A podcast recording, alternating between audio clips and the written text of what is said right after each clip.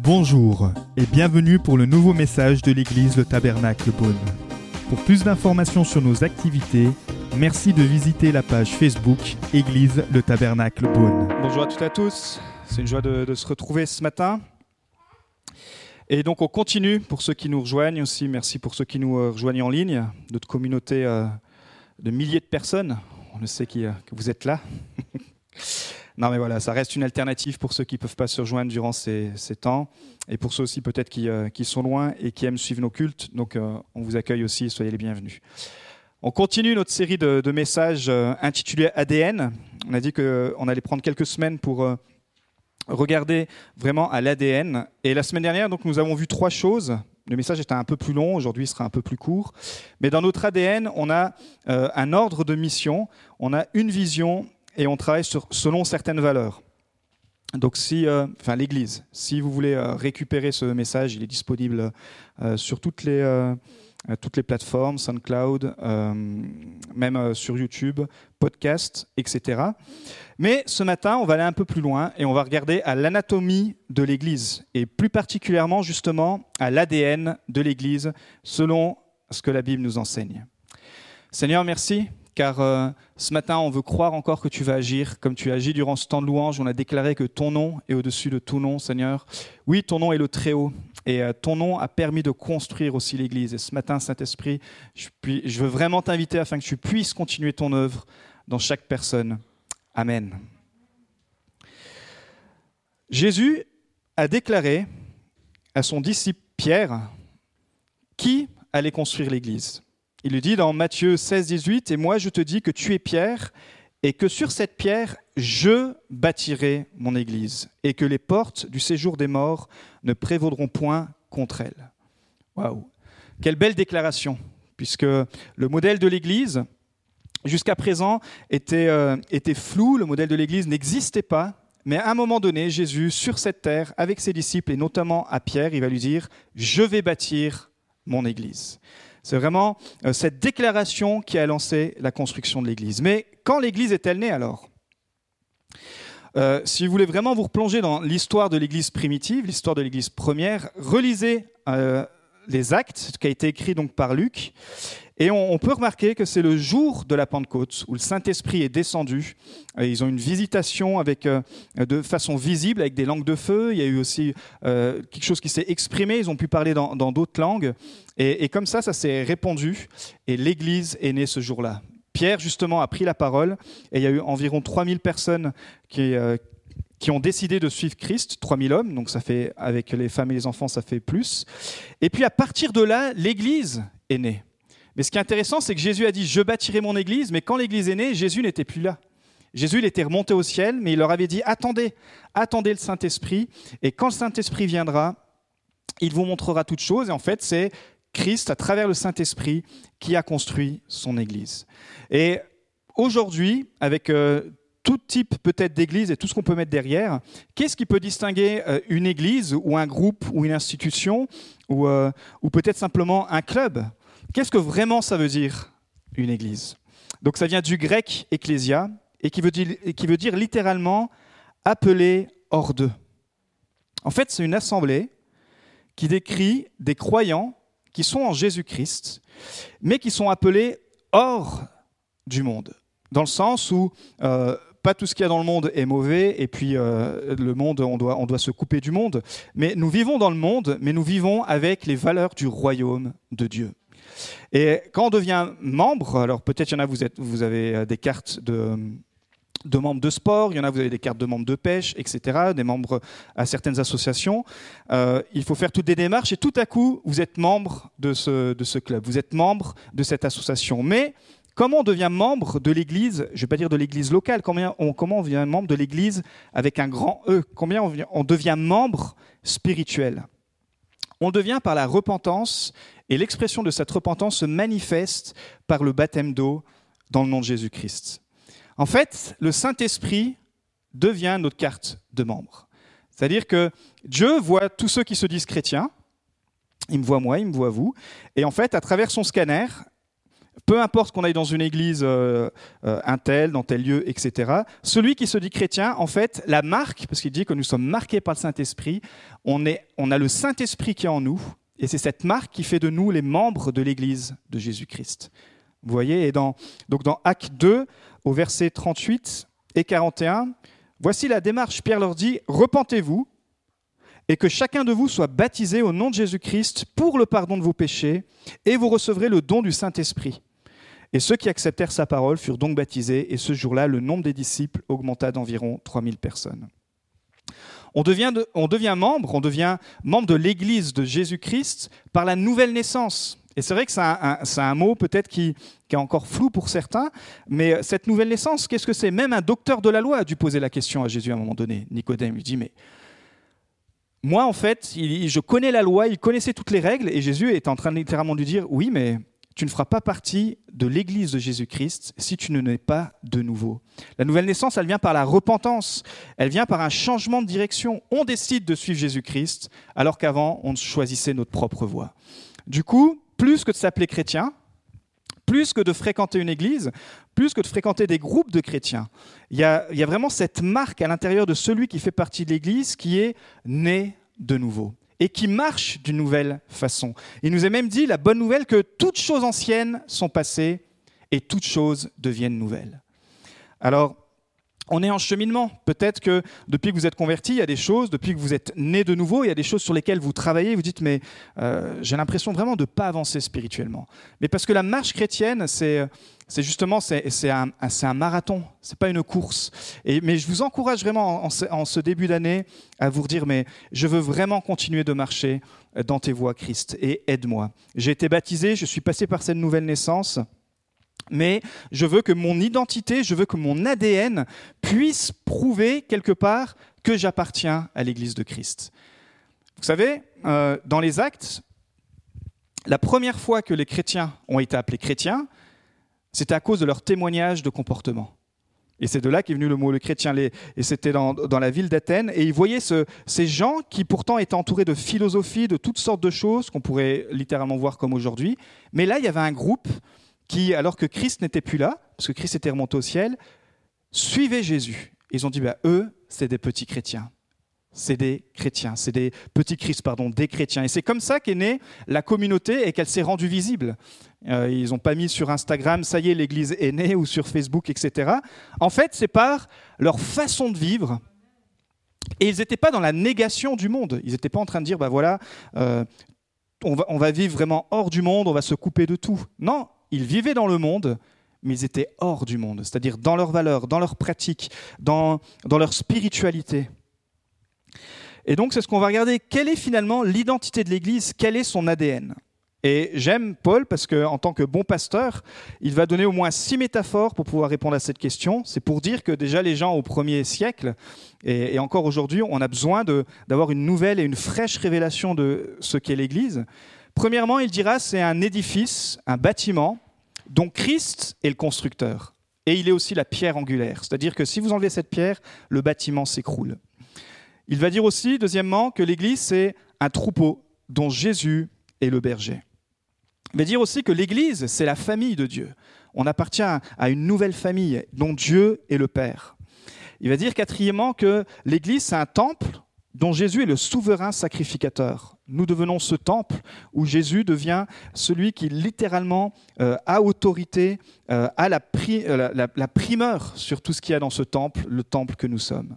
Cinquièmement, il va dire l'Église est l'épouse dont Jésus est l'époux. Et puis sixièmement, il va dire l'Église est un corps dont Jésus est la tête. Et ce matin, on va plutôt regarder aux deux derniers points pour pas que ce soit trop long. Mais on va, on va voir pourquoi et comment Paul compare l'Église à un corps et comment là-dedans on peut trouver l'ADN du, du, croyant, l'ADN de l'Église. Alors, c'est les diapos 1 et 2 qui vont s'afficher. C'est dans 1 Corinthiens chapitre 12, versets 12 à 20. Le corps forme un tout, mais a pourtant plusieurs organes. Et tous les organes du corps, malgré leur grand nombre, ne forment qu'un seul corps. Il en va de même pour Christ. En effet, que nous soyons juifs ou grecs, esclaves ou libres, nous avons tous été baptisés dans un seul esprit, ce que je disais la carte de membre, c'est le Saint-Esprit, pour former un seul corps, et nous avons tous bu à un seul esprit. Ainsi, le corps n'est pas formé d'un seul organe, mais de plusieurs.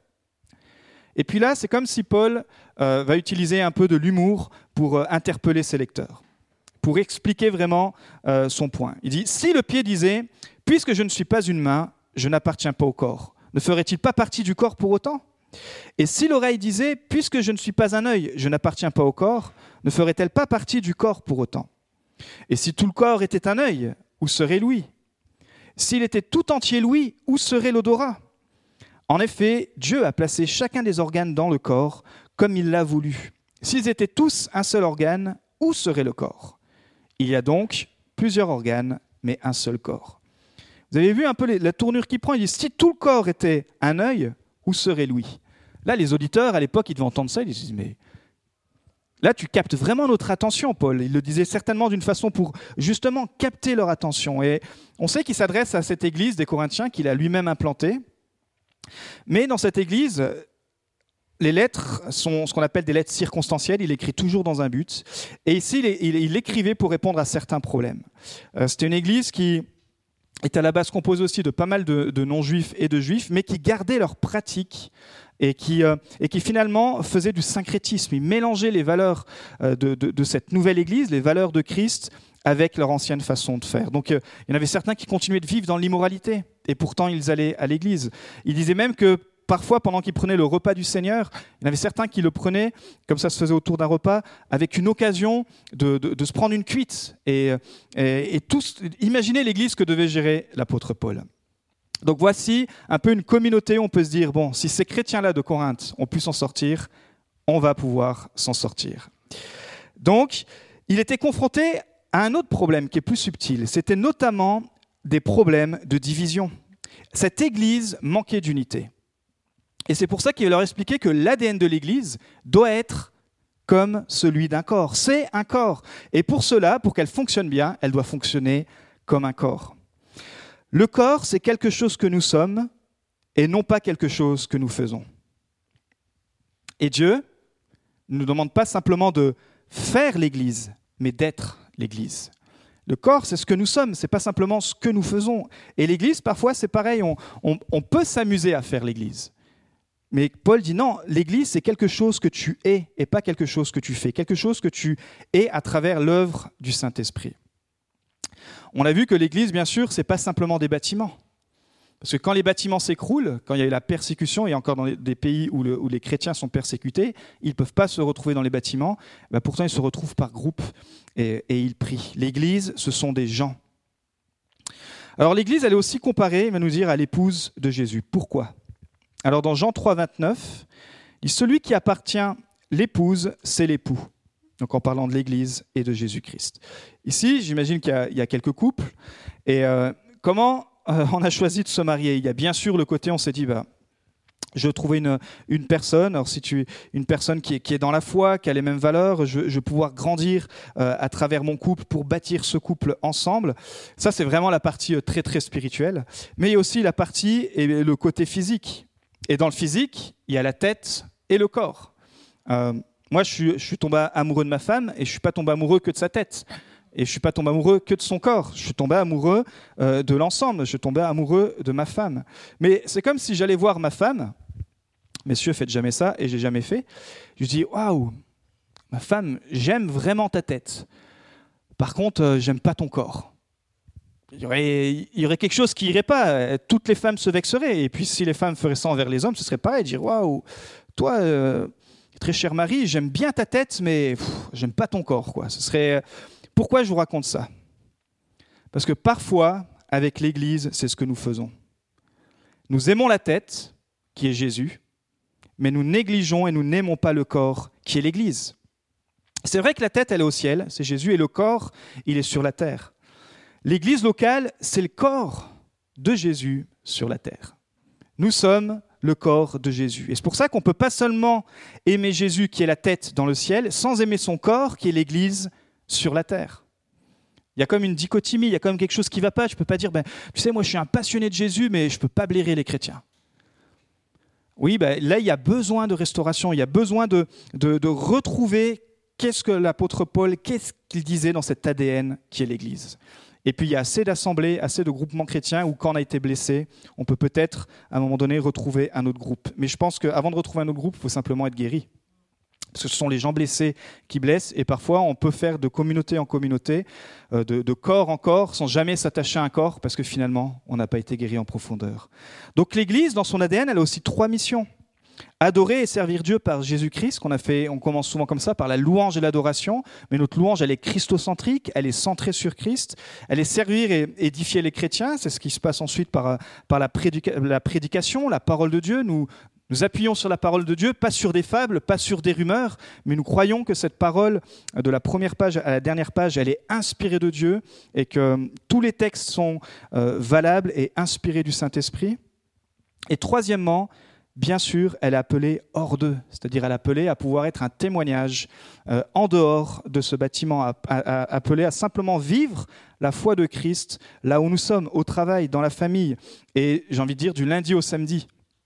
Parce que le dimanche, bien sûr, c'est là où on se retrouve, c'est là où c'est plus facile, on va dire, d'être chrétien, encore pour le moment. Peut-être qu'un jour, on verra dans quel état le corps de Christ sera, euh, j'ai envie de dire, peut-être persécuté en, Europe, mais euh, on peut vraiment, durant ces temps, s'inspirer de ces pays et de ces chrétiens surtout, qui vivent sous, les feux de, de, la, complètement de la persécution et qui ont une foi et un ADN qui n'a pas changé.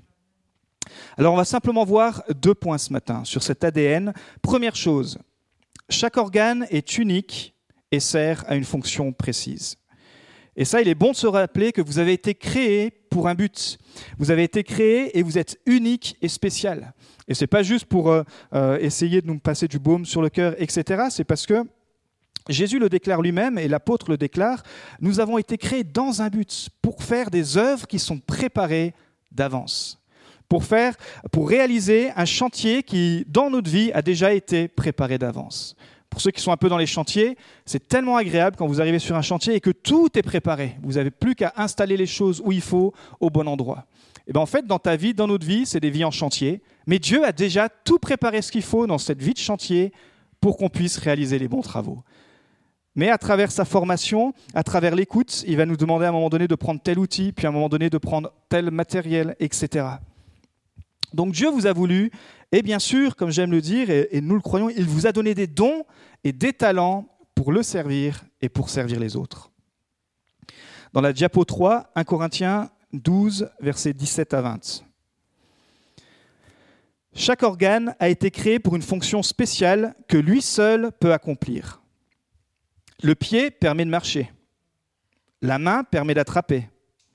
L'oreille d'entendre et l'œil de voir. Mais s'ils sont séparés du corps, ils ne servent à rien. Chaque organe a été créé et disposé par Dieu pour une fonction spéciale pour que tout le corps puisse fonctionner correctement. Waouh! Quelle belle révélation et, quelle belle image de se dire effectivement, le corps de Christ doit fonctionner comme notre corps. Euh, il faut que chaque, membre soit à sa place et fasse la place, comme il nous a dit, que c'est Dieu qui a disposé, qui nous a disposé pour une fonction spéciale. Chacun a des dons, chacun a sa personnalité, chacun a des talents utiles pour le royaume de Dieu. Et comme ça, quand la tête, qui est Jésus-Christ, qui dit à son corps, à l'Église, il dit, eh bien, il faut que l'Église, en ce moment, dans cette direction, il faut que vous puissiez aller à droite, si tous les membres du corps de Christ sont là où il faut, si, le pied est au bon endroit, si la main elle est là, si, eh bien finalement le corps peut y aller. Mais si le corps est dysfonctionnel, ben, le corps fait du surplace. Il entend la promesse de Dieu, il voit la vision de Dieu, mais euh, le corps de Christ ne va pas au bon endroit.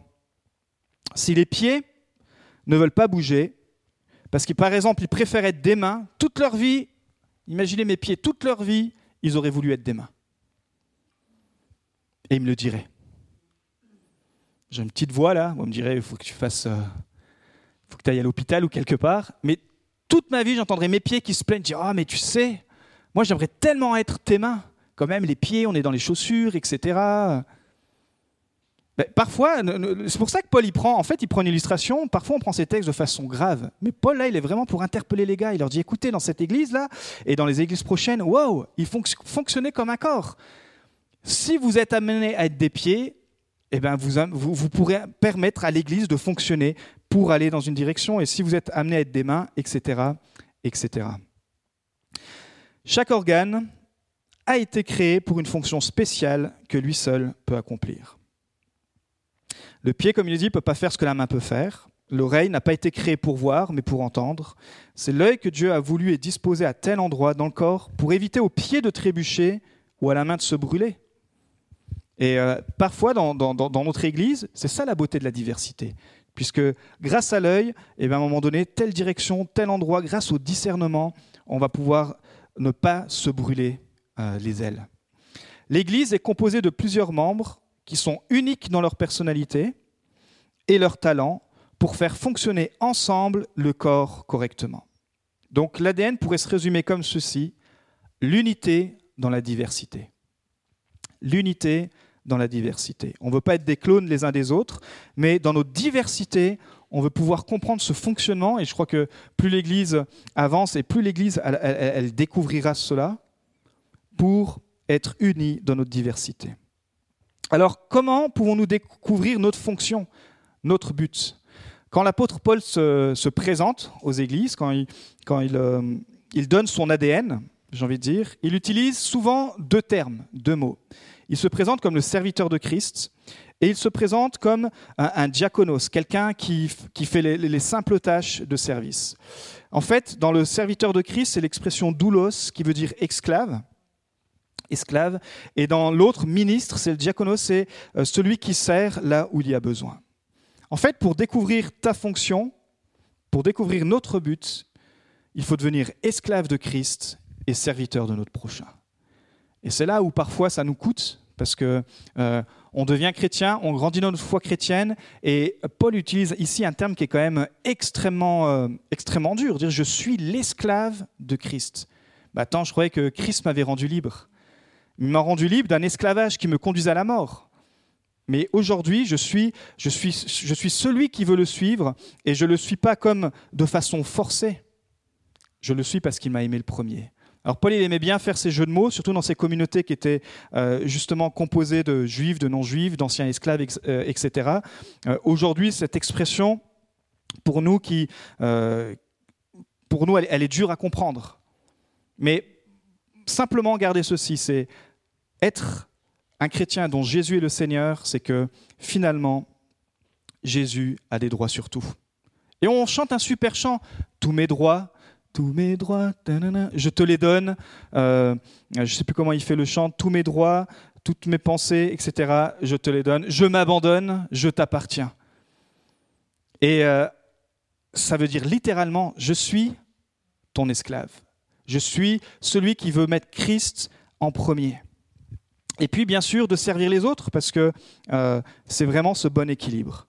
Donc, premièrement, l'ADN de l'Église, c'est d'être ce, chrétien, d'être ce croyant qui a cette révélation de qui est Christ pour lui et que Christ est le Seigneur, pas simplement le Sauveur. Vous savez, la façon euh, dont Dieu procède, c'est ça, c'est au début, il nous, révèle euh, notre besoin d'être sauvé, mais ensuite, il veut qu'on devienne des disciples. Et pour qu'on devienne des disciples, c'est que lui devient notre maître. Et et on veut s'encourager les uns les autres à dire, OK, je connais Jésus comme mon sauveur pour toutes les bonnes choses, pour toutes les galères qu'il m'a sorties, pour, pour cette vie éternelle qu'il m'a donnée, mais je veux aussi être un disciple. Je veux le faire maître de ma vie. Deuxième point, les membres sont interdépendants. 1 Corinthiens chapitre 12, versets 21 à 27, c'est la dernière diapo. Diapo 4. L'œil ne peut pas dire à la main, je n'ai pas besoin de toi. Ni la tête dire aux pieds, je n'ai pas besoin de vous. Bien plus, les parties du corps qui paraissent être les plus faibles sont nécessaires, et celles que nous estimons être les moins honorables du corps, nous les entourons d'un plus grand honneur. Ainsi, nos organes les moins décents sont traités avec plus d'égard, tandis que ceux qui sont décents n'en ont pas besoin. Dieu a disposé le corps de manière à donner plus d'honneur à ce qui est en manqué, afin qu'il n'y ait pas de division dans le corps, mais que tous les membres prennent également soin les uns des autres. Si un membre souffre, tous les membres souffrent avec lui. Si un membre est honoré, tous les membres se réjouissent avec lui. Vous êtes le corps de Christ et vous êtes ses membres, chacun pour sa part. Paul insiste, non seulement nous sommes uniques, non seulement nous sommes euh, dans la diversité, et c'est ça la beauté de, de, pouvoir rencontrer Christ, c'est qu'il va révéler ses talents, il va révéler notre fonction, mais dans tout cela, nous avons besoin les uns des autres. Parce que si le diable s'amuse à détruire les bâtiments physiques, une de ses plus grandes attaques, il fera surtout tout pour détruire les relations entre les membres des corps, entre les membres du corps. Comment l'ennemi peut attaquer le corps? Premièrement, il va venir briser votre relation entre votre relation personnelle entre vous et la tête. Donc euh, il va venir vous accuser. Peut-être euh, euh, vous avez encore des, choses du passé qui, qui sont là et l'ennemi vient appuyer ça et il vient vous accuser. Il dit mais regarde quand même. Et toi tu te prétends être chrétien. Et puis là, il enfonce, il enfonce, il enfonce. En fait, qu'est-ce qu'il fait? Il s'attaque à nos pensées, il s'attaque euh, à vos oreilles. Comme ça, il dit, bah, celui-là, je l'ai tellement condamné, je l'ai tellement accusé que même quand Jésus va venir lui parler, ou il va pas vouloir croire, ou il va rester dans cette condamnation. Et il appuie sur le passé, et il appuie sur les erreurs, et il appuie sur tous vos manquements. Il dit, ben voilà, je vais commencer par, par vous attaquer personnellement dans ta foi. Tu vois, je vais, je vais commencer à attaquer ta vision, à attaquer ta relation personnelle avec Dieu. Comme ça, et ben finalement, il fera partie du corps, mais il sera plus relié à celui qui est la tête, à Jésus. Il restera un petit peu comme un membre dans le corps qui, qui, euh, qui reçoit plus de signaux, qui est euh, quelque part déconnecté. Et euh, c'est pour ça qu'on s'encourage et on veut continuer de le faire, de, de, pouvoir mettre cette priorité de ma relation avec Jésus. Je dire, mais Seigneur, cette année, je veux apprendre à te connaître davantage. Et ça, c'est notre, c'est notre devoir personnel. Je dire, bah, personne ne va venir vérifier notre état de vie spirituelle, mais comme je vous l'ai dit, Jésus se tient là pour dire, je veux rester connecté avec toi, je t'ouvre tous les jours mes bras, mes bras d'amour, mais fais attention parce que tu en as un qui est là chaque jour pour venir te déconnecter. Et peut-être vous êtes dans cette saison-là où, à cause de, toutes sortes de choses, en ce moment, vous vous sentez loin de Jésus, loin de Dieu. Vous dites, mais ça fait peut-être longtemps que j'ai pas lu la Bible, ça fait peut-être longtemps que si, que ça, que ça. Et... Mais ça, c'est pas la voix qui vient de la tête. Ça, c'est la voix qui vient de l'ennemi, parce que c'est ça sa première stratégie.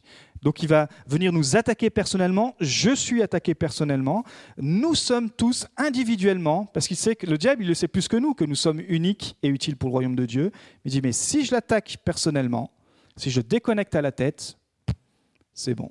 Il pourra continuer de faire son, son chrétien, mais quelque part, euh, il n'aura plus, il n'aura plus le signal de Jésus. Donc ça, c'est la première attaque.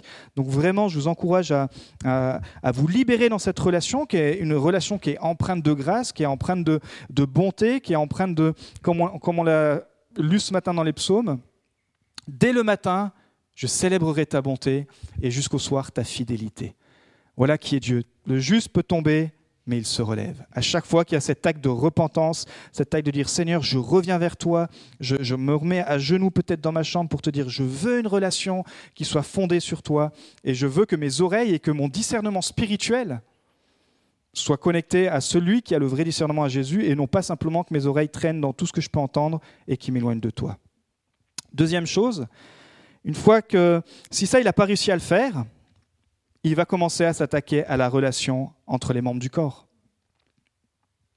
Il va, par exemple, s'il avertit le corps, on va prendre un exemple comme ça, de, en ce moment il y a pas mal de soleil, et Jésus dit, voilà, il voit le, corps de, de l'Église, il dit, il faut en ce moment que vraiment vous portiez des lunettes, parce que sinon, les membres qui font partie, les yeux, ils vont se brûler. Mais le corps est, tellement... Euh, dysfonctionnel, l'oreille n'entend pas, etc. Et ben petit à petit, le corps de Christ, et pour ceux qui faisaient partie des yeux, ils vont se brûler les yeux. Qu'est-ce qui se passe? C'est que tout le corps entier va souffrir. S'il demande euh, au corps de se préparer pour aller euh, sur un champ de bataille, et que l'Église ne comprend pas que c'est la saison de, la percer, la saison d'aller plus loin, et ben finalement l'Église va se retrouver sur un champ de bataille où elle n'était pas préparée, et les membres du corps, physiquement je parle, dans cette illustration, vont pouvoir se faire attaquer. Et l'ennemi, il va s'attaquer à nos relations entre nous. Il va dire, ben voilà, là, je trouve qu'en ce moment, euh, les yeux, euh, parce qu'on a pris cet exemple-là, les yeux ont pris de la distance. Et bien, paf on va venir et on va venir alimenter pour absolument que cette connexion entre les membres, et comme on l'a lu, bah, les yeux disent bah, finalement, j'ai pas besoin du corps. J'ai pas besoin d'être positionné là. Euh, et puis ça, on peut le prendre sur tous les exemples. Vous voyez, donc Satan, il s'attaque à ta relation personnelle et il s'attaque à, à, à, tes interrelations entre chrétiens. Une fois qu'il n'arrive peut-être pas à te déconnecter de sa présence euh, avec lui, il va dire, bah tiens, je vais demander à la main de l'ennemi, il va dire, tiens, j'ai utilisé la main, en ce moment je vois que la main, elle traîne là, bah, je l'ai utilisée pour, euh, pour faire un, euh, du mal au pied, j'ai n'importe quoi. Et ben du coup, le pied va se dire, mais quand même, cette main, elle me fatigue, j'ai plus besoin du pied, j'ai plus besoin de la main, j'ai plus besoin de l'œil, vous avez compris le point que l'apôtre Paul souligne. Dieu forme le corps de Christ avec des chrétiens aux capacités uniques et différentes, mais complémentaires et interdépendantes dans leur fonctionnement, afin d'obéir à la tête qui est Jésus. Vous avez remarqué que c'est souvent quand on a mal à une partie du corps qu'on se rend compte qu'elle existe. Moi, je me rappelle, à un moment donné, je m'étais fait mal à la cheville. Je m'étais tordu la cheville et, et, une fois que je me suis tordu la cheville, je me suis dit waouh, ça faisait mal quand ça respirait, ça faisait mal quand je marchais, etc. Je me suis, vraiment rendu compte de l'importance de la cheville. Pourtant, la cheville, ok, c'est quand même pas le, c'est pas si caché que ça, mais j'ai pris plus conscience vraiment de, de, l'importance de la cheville parce que comme elle allait pas bien, ben, je marchais mal. Euh, quand je conduisais, ça me faisait mal. Euh, et en fait, c'était un petit bobo, c'était une entorse sur un côté de la cheville, mais finalement qui pénalisait tout le corps elle ne se voit pas beaucoup, mais elle est indispensable. Et c'est ce que Dieu nous rappelle parfois dans le corps. Il y en a certains qu'on va beaucoup voir, il y en a d'autres qu'on va moins voir, mais tout le monde, et tout le monde est indispensable pour que le corps fonctionne bien. Vous pouvez être les bras les plus puissants, si vous n'êtes pas rattaché au corps, ben la puissance, ne sera pas utile pour le corps. C'est pour cela que l'Église, c'est un corps, et c'est quelque chose qu'on fait ensemble.